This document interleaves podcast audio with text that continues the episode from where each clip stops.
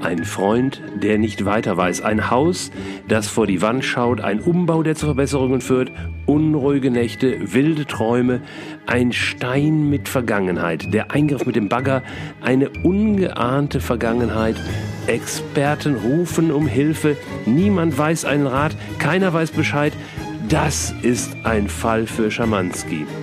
Herzlich willkommen zu meinem Podcast Ein Fall für Schamanski. Mein Name ist Andreas Henning, besser bekannt als Schamanski. Vielleicht kennst du mich aus einem meiner Seminare, einem Video, dem Blog, meinem Buch oder aus dem Café von nebenan. In diesem Podcast teile ich die spannendsten Fälle aus meinem Leben mit dir, um dich zu begeistern, zu berühren, zu bereichern, um Horizonte zu erweitern, neue Möglichkeiten zu sehen – und um dir zu zeigen, wie wunderbar facettenreich dieses Leben und diese Welt ist.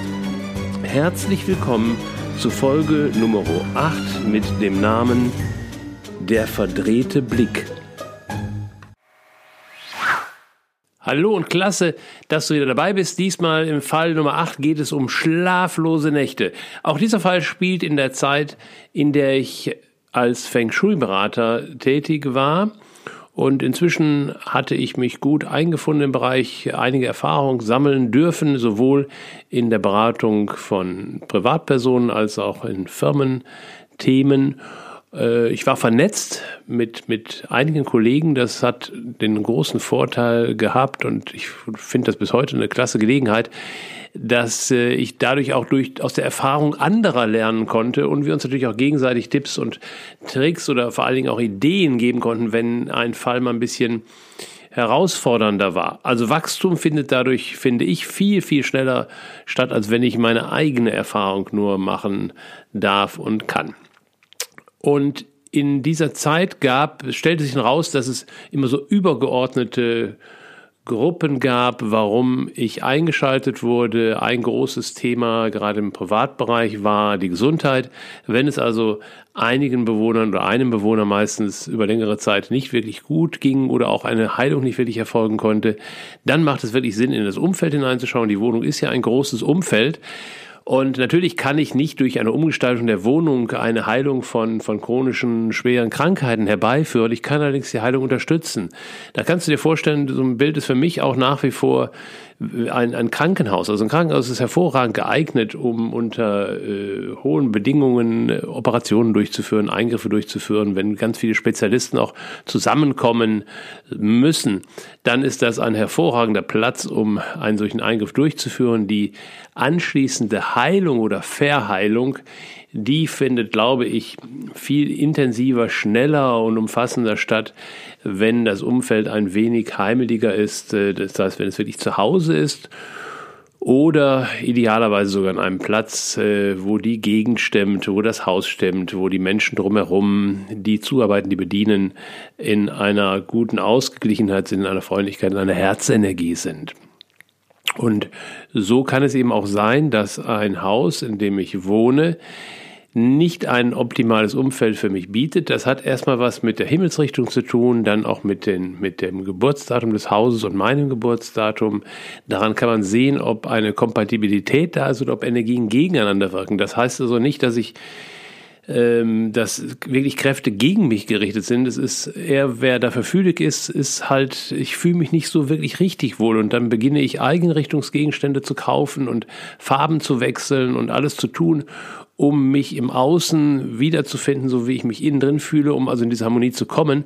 Ähm, wenn allerdings ähm, gewisse Dinge wie Himmelsrichtungen, wie Yin Yang nicht ausgeglichen oder wie Bauuntergründe, wenn also solche Themen da sind, die ich als Bewohner nicht greifen kann, dann kann ich sie natürlich auch nicht beeinflussen oder verändern. Und dazu gibt's halt dann den Feng Shui-Berater. Im Firmenbereich ist es äh, nicht so sehr die Gesundheit, sondern da geht es meistens darum, dass der Erfolg klemmt, dass es Rückschläge gibt, dass die falschen Kunden angezogen werden.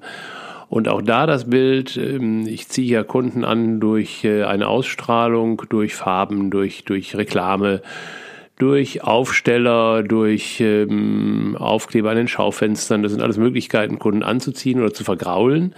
Es gibt jedoch auch Kräfte, die eben nicht so sichtbar sind, die ebenso anziehen wirken können oder abstoßen. Und auch da kann der Feng Shui-Berater Hilfestellung geben. Das sind so die Haupt, waren so die Hauptfälle, die ich hatte, sowohl in Wohnungen als auch in Firmenberatungen. Und ab und zu wurden, wurde ich auch als Spezialist hinzugerufen von einem Kollegen. Das war auch üblich. Ich habe auch gelegentlich schon mal jemanden dazugenommen. So hat es ja auch begonnen, dass wir direkt zu zweit auch schon meinen ersten Auftrag bearbeitet haben. Und so kam es dann, dass ein inzwischen guter Freund, der ebenfalls in dieser Gruppe von Beratern mittätig war, mich zu Rate rief. Er hatte eine Beratung durchgeführt, das lag jetzt schon die Erstberatung zwei Jahre zurück, in einem oder an, ja, bei einer Familie, die ein Restaurant betrieben, ein recht großes Haus äh, und im, im, in der Parterre war das Restaurant untergebracht und sie wohnten in der Etage darüber. Es gab auch äh, zwei, drei äh, Gästezimmer, die, glaube ich, aber nicht vermietet wurden, die eher für Freunde zur Verfügung standen und auch für Familienmitglieder. Und das Haus war umgeben von einem großen Garten. Es gab auch einen, einen Gemüse- und Kräutergarten für das Restaurant. Und das Ganze eingebettet in eine eher dörfliche Szene, also mit viel Landschaft drumherum. Also kurzum, ein sehr schönes Haus und sehr ideal gelegen. Und er hatte eine Beratung, er war als Berater hinzugerufen worden, als äh, die Familie einen großen Umbau geplant hatte.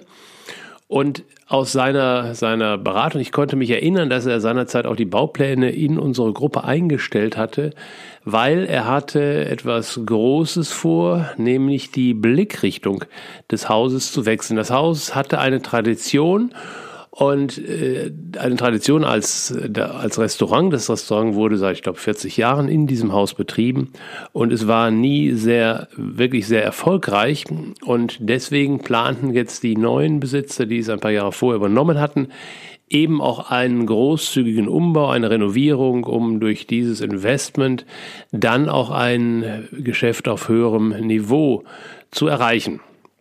Und er hatte eben bei den Berechnungen festgestellt, dass, das, dass die Blickrichtung des Hauses nicht optimal war. Blickrichtung des Hauses ist, kannst du dir vorstellen, wenn du in einem Raum sitzt und dieser Raum hat eine Tür und ein Fenster und du sitzt auf einem Stuhl, dann ist die ideale Position, dort in diesem Raum zu sitzen, dass du mit dem Rücken zur Wand sitzt, und zwar idealerweise die Wand, die dem Fenster gegenüber liegt. Du sitzt also mit dem Rücken zur Wand, schaust geradeaus und aus dem Fenster heraus und die Tür ist idealerweise auch rechts oder links im Raum, also in deinem Blickfeld. Das hat dann zur Folge, dass du dich auf diesem Platz recht sicher fühlst, weil von hinten kann niemand kommen. Du hast die Wand hinter dir, du hast Tür und Fenster im Blick und nach vorne schaust du in die Weite, du schaust also aus dem Fenster heraus, idealerweise draußen auf eine weite Landschaft. Das wäre jetzt eine Sitzposition innerhalb des Raumes, die du wahrscheinlich als angenehm empfinden wirst. Das Gegenteilige wäre, Du sitzt mit dem Rücken zum Fenster, schaust vor die Wand und hast schlimmsterweise sogar noch die Tür ebenfalls hinter dir. Das ist eine Position, die sehr unruhig macht. Du hast immer das Gefühl, das Bedürfnis, dich umzudrehen und letztendlich vor der Wand zu gucken, ist auch nicht so gerade der Hit. Und einem Haus geht es genauso. Ein Haus möchte auch so positioniert sein in der Landschaft, dass es hinter sich den Berg hat. Das gibt ihm die Ruhe und Ruhe ist immer eine gute Voraussetzung für Gesundheit. Und nach vorne möchte das Haus in die weite Paris schauen, idealerweise auf einen freien Platz vor sich selbst. Das darf auch ein kleiner Teich sein. Das wäre so eine Blickrichtung, die dann ja für den Erfolg auch zuständig ist, gerade wenn es um ein Geschäft geht. Und mein Freund hatte eben jetzt bei diesem Haus festgestellt, dass es ähm, so positioniert war, dass die Blickrichtung tatsächlich vor ein, ein Nachbarhaus ging, also sozusagen vor dem Berg.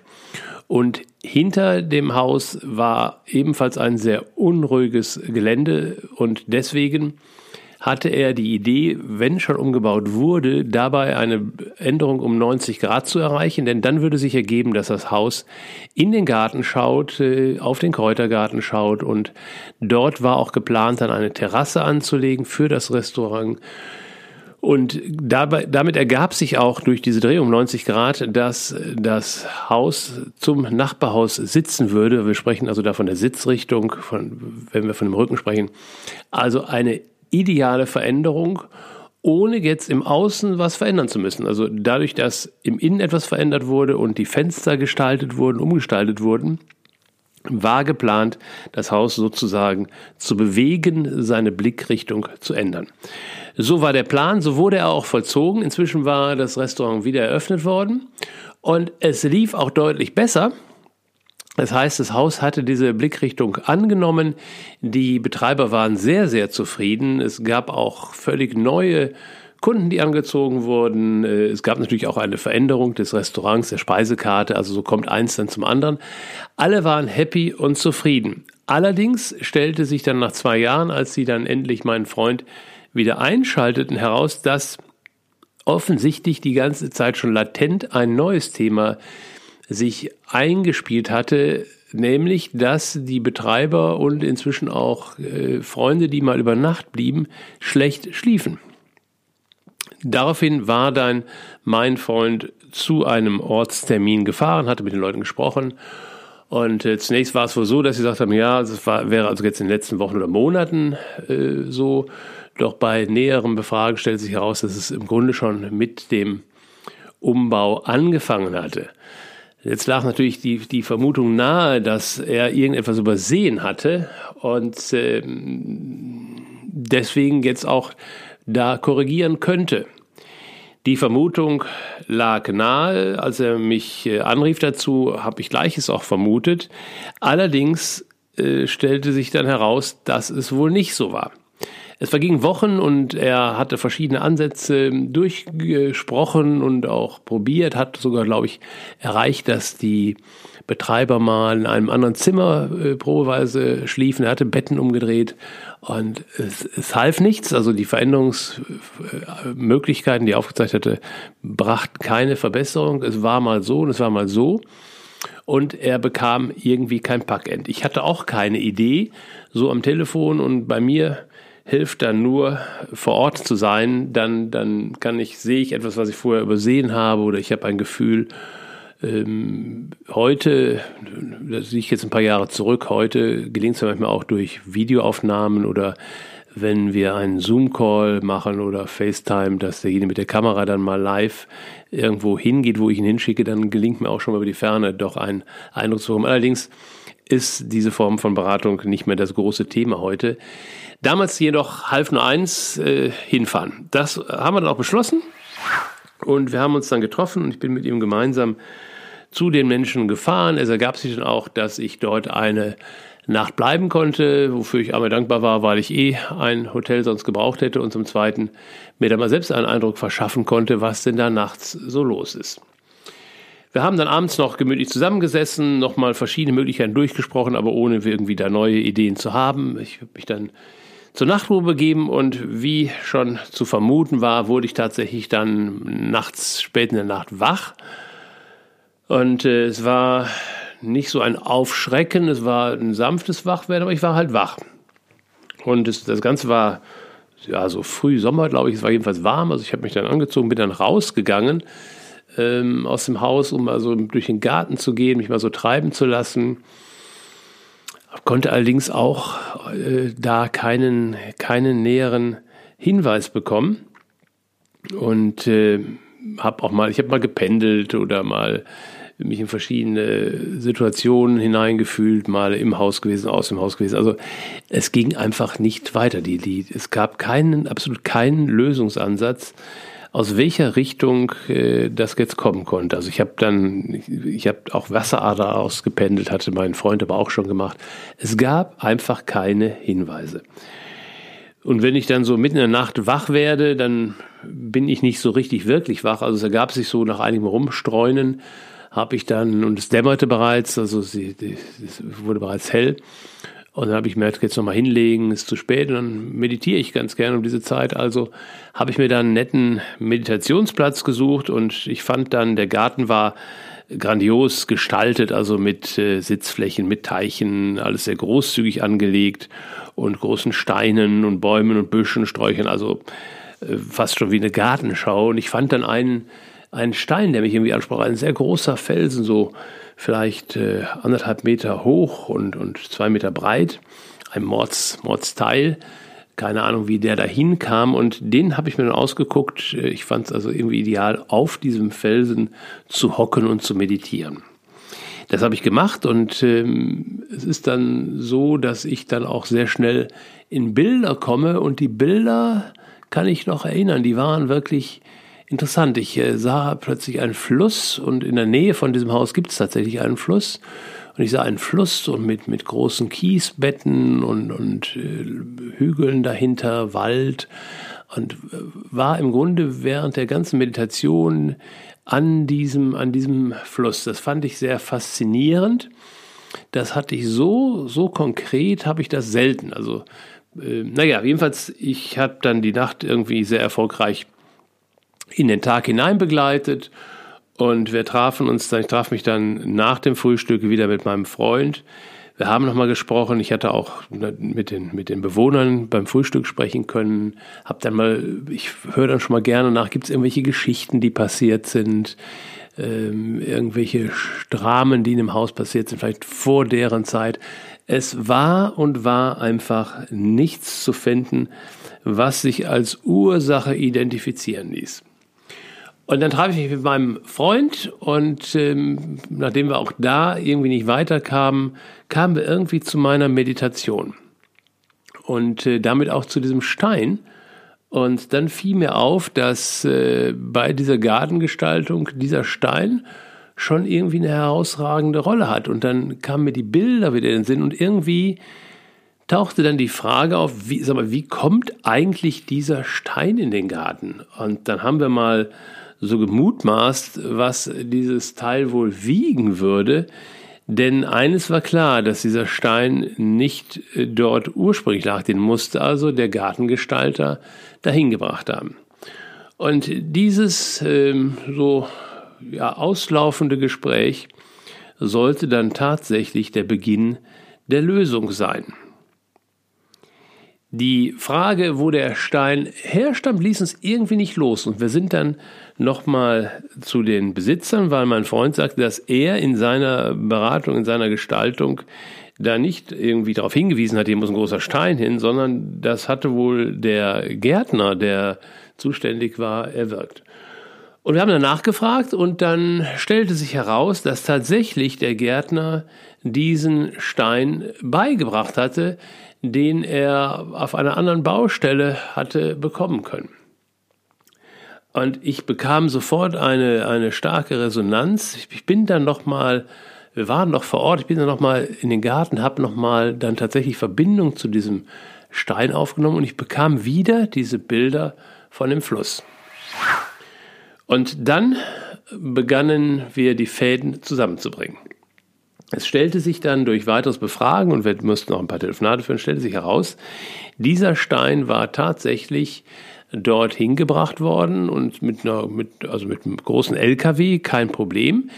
Und der entstammte von einer, von einer Flussbegradigung, die der, der Gartenbauer an diesem Fluss, der durch das, das Tal fließt, in, ich glaube, 50, 60 Kilometer Entfernung durchgeführt hatte. Und er hatte dort den, den Auftrag, äh, viel, viel ähm, Land zu verraumen, um dort, äh, da wurde, glaube ich, eine Brücke gebaut und der Fluss musste ein Stück begradigt werden.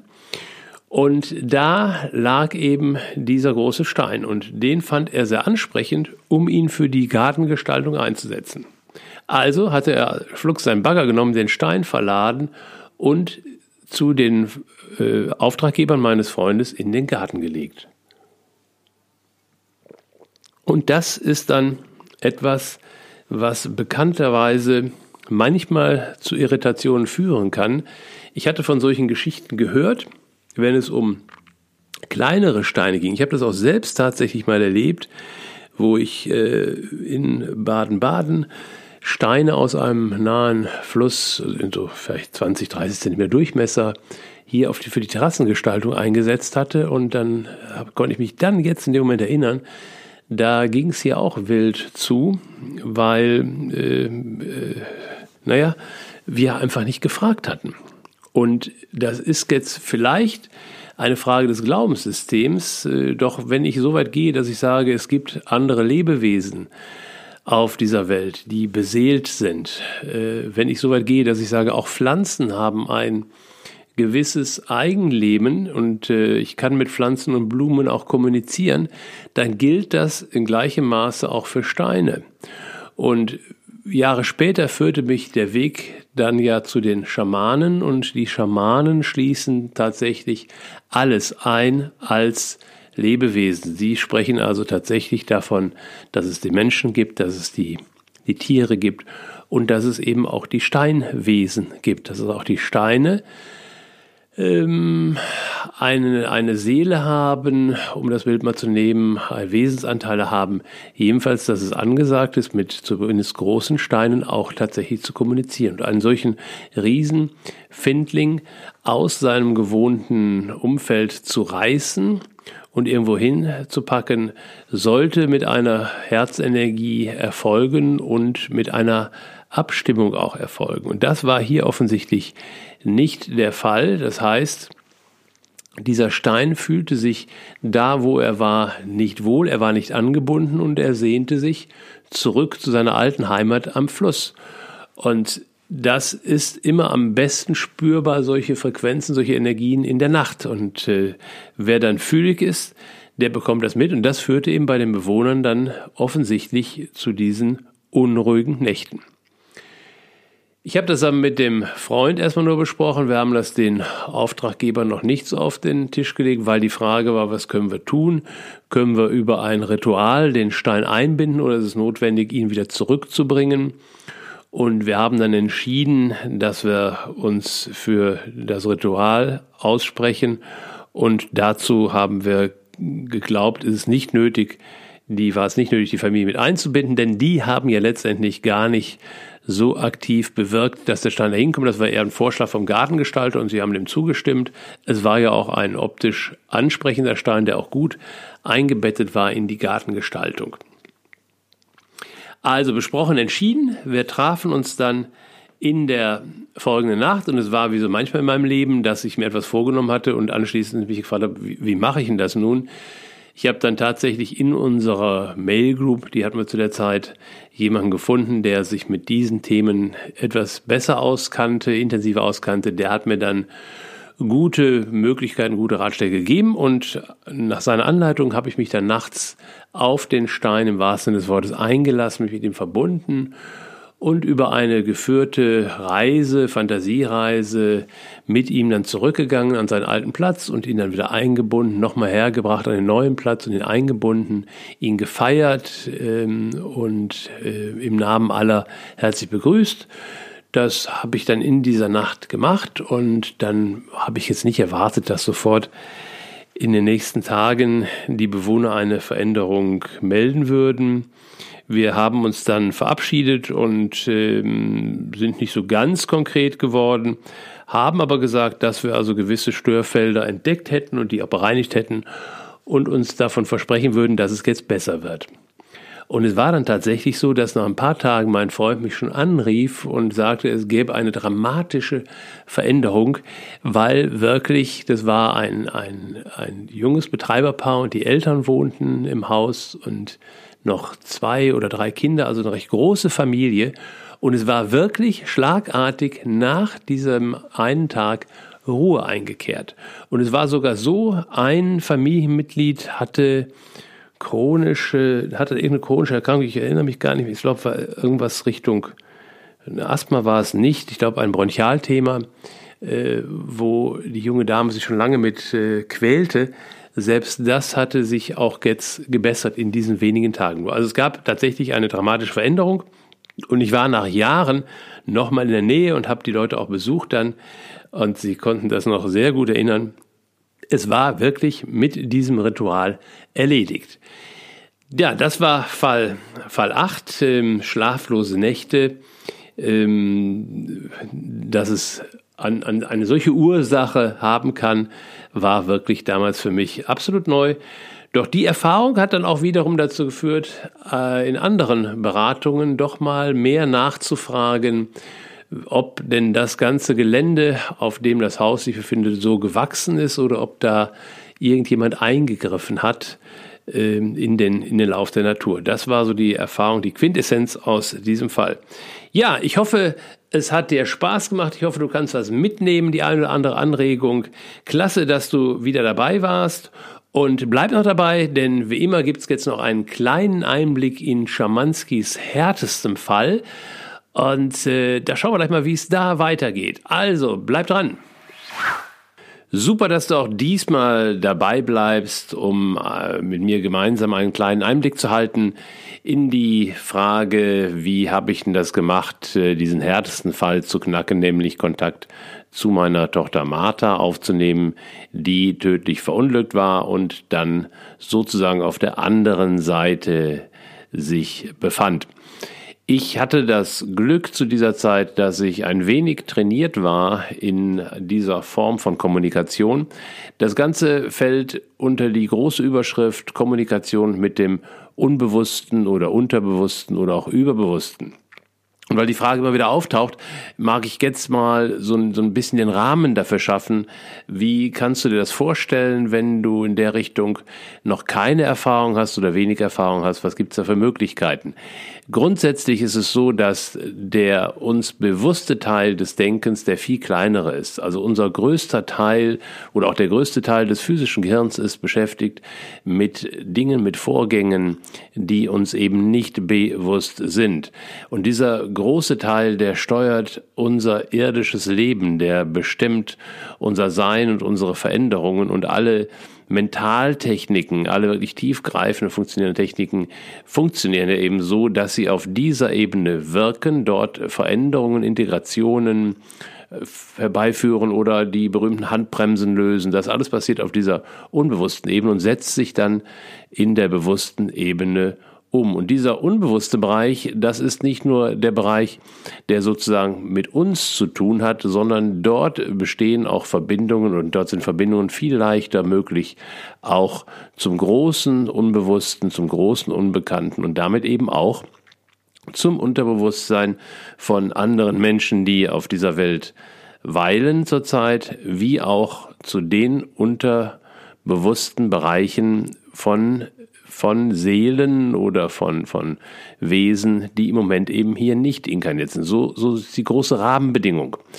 Um dich in diesem Rahmen zu bewegen, äh, ist, glaube ich, erstmal Voraussetzung, daran zu glauben, das also als wahr anzunehmen, dann ist es möglich, sich daran zu bewegen. Wenn es nur um dein eigenes System geht, also die Kommunikation zwischen deinem Bewusstsein und deinem Unbewusstsein, Unterbewusstsein, dann brauchst du daran nicht zu glauben, die wirkt und funktioniert eh.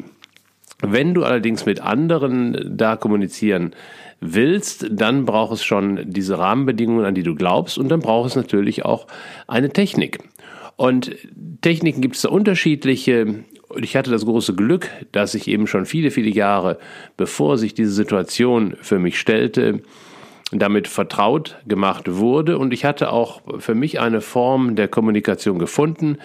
Das hat sich, glaube ich, mal auf einem, auf einem Seminar, in einem Nebensatz hat mir das mal jemand gesagt, dass er als Schriftsteller so arbeitet. Und ich habe dann die Idee aufgegriffen und seinerzeit auch über mehrere Jahre praktiziert, dass wenn ich nachts wach wurde, das ist dann meist zu dieser dunklen Stunde, so gegen vier Uhr, dann hatte ich mir angewöhnt, ein Laptop, ein MacBook neben dem Bett zu haben, das aufzuschlagen und dann in eine schriftliche Kommunikation zu gehen. Der Trick dabei, den ich für mich gefunden hatte, war, dass ich das Licht im Zimmer dunkel gelassen habe, sodass also mein Wachbewusstsein nicht zu sehr getriggert wird. Ich habe dann das Laptop auf, ich mache es bis heute so, ich klappe das Laptop auf und heute gibt es auch eine Tastenbeleuchtung inzwischen. Damals war das noch nicht so. Da hat dann der Bildschirm sozusagen Licht auf die Tasten geworfen. Ich klicke den Bildschirm aber so weit weg, dass ich dann beim Schreiben nicht lesen kann, was ich schreibe, sondern die Finger nur über die Tasten gehen. Das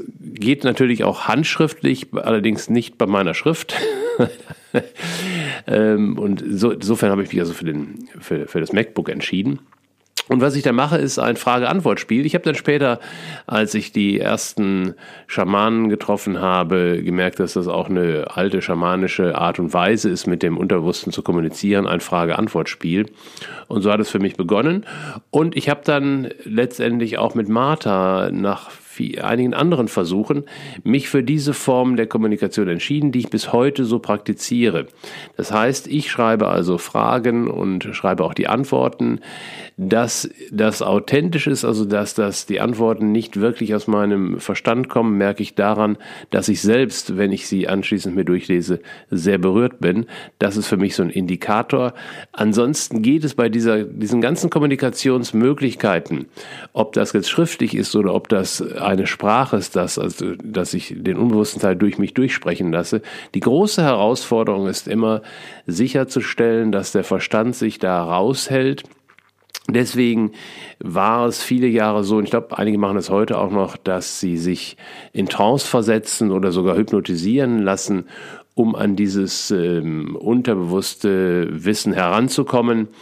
Ich mag das nicht. Ich mag, wenn mein Verstand dabei ist, wenn ich also mir dessen bewusst bin, was ich da gerade mache. Allerdings ist dann die Herausforderung, den Verstand wirklich ruhig zu stellen. Und so bin ich auf diesen Trick gekommen, einen Teil der Kommunikation zumindest nachts zu führen, ähm, zu dieser Stunde, wo ich aus einem tiefen Schlaf herauskomme und der bewusste Verstand noch nicht angetriggert ist durch helles Licht oder durch die ersten Gedanken, so was steht denn heute an, was steht auf der To-Do-Liste und sich dann auch während der Kommunikation raushält, das stelle ich dadurch sicher, dass ich sehr schnell ähm, kommuniziere, also sehr schnell schreibe, da ist der Verstand genügend damit beschäftigt, meine Finger zu steuern und unter Kontrolle zu halten.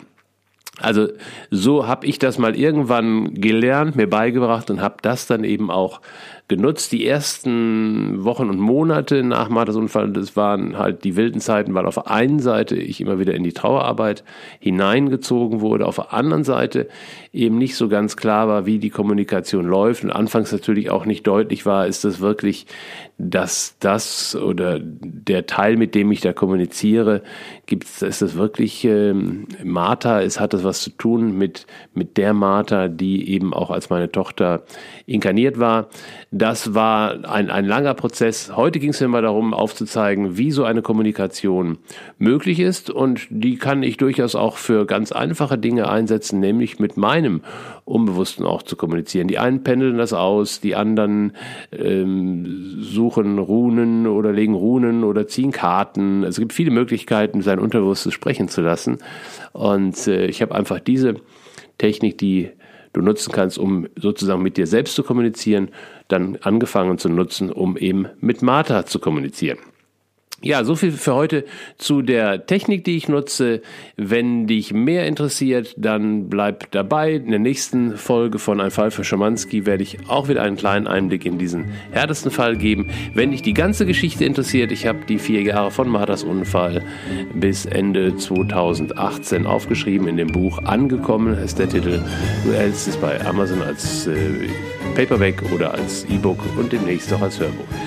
Klasse, dass du wieder dabei warst. Ähm, ich freue mich sehr über die, die Antworten, die ich auch bekomme, über die Anregungen, über die Feedbacks. Bitte, bitte mehr davon, denn es geht weiter mit den nächsten Fällen von Schamanski. Und wenn du Fragen hast, wenn du Wünsche hast, bitte sag mir die. Da kann ich sicherlich dann auch drauf eingehen. Also, alles Gute, bis nächste Woche. Montag kommt wieder die nächste Folge von Ein Fall für Schamanski. Klasse, dass du dabei bist. Danke, danke, danke, danke.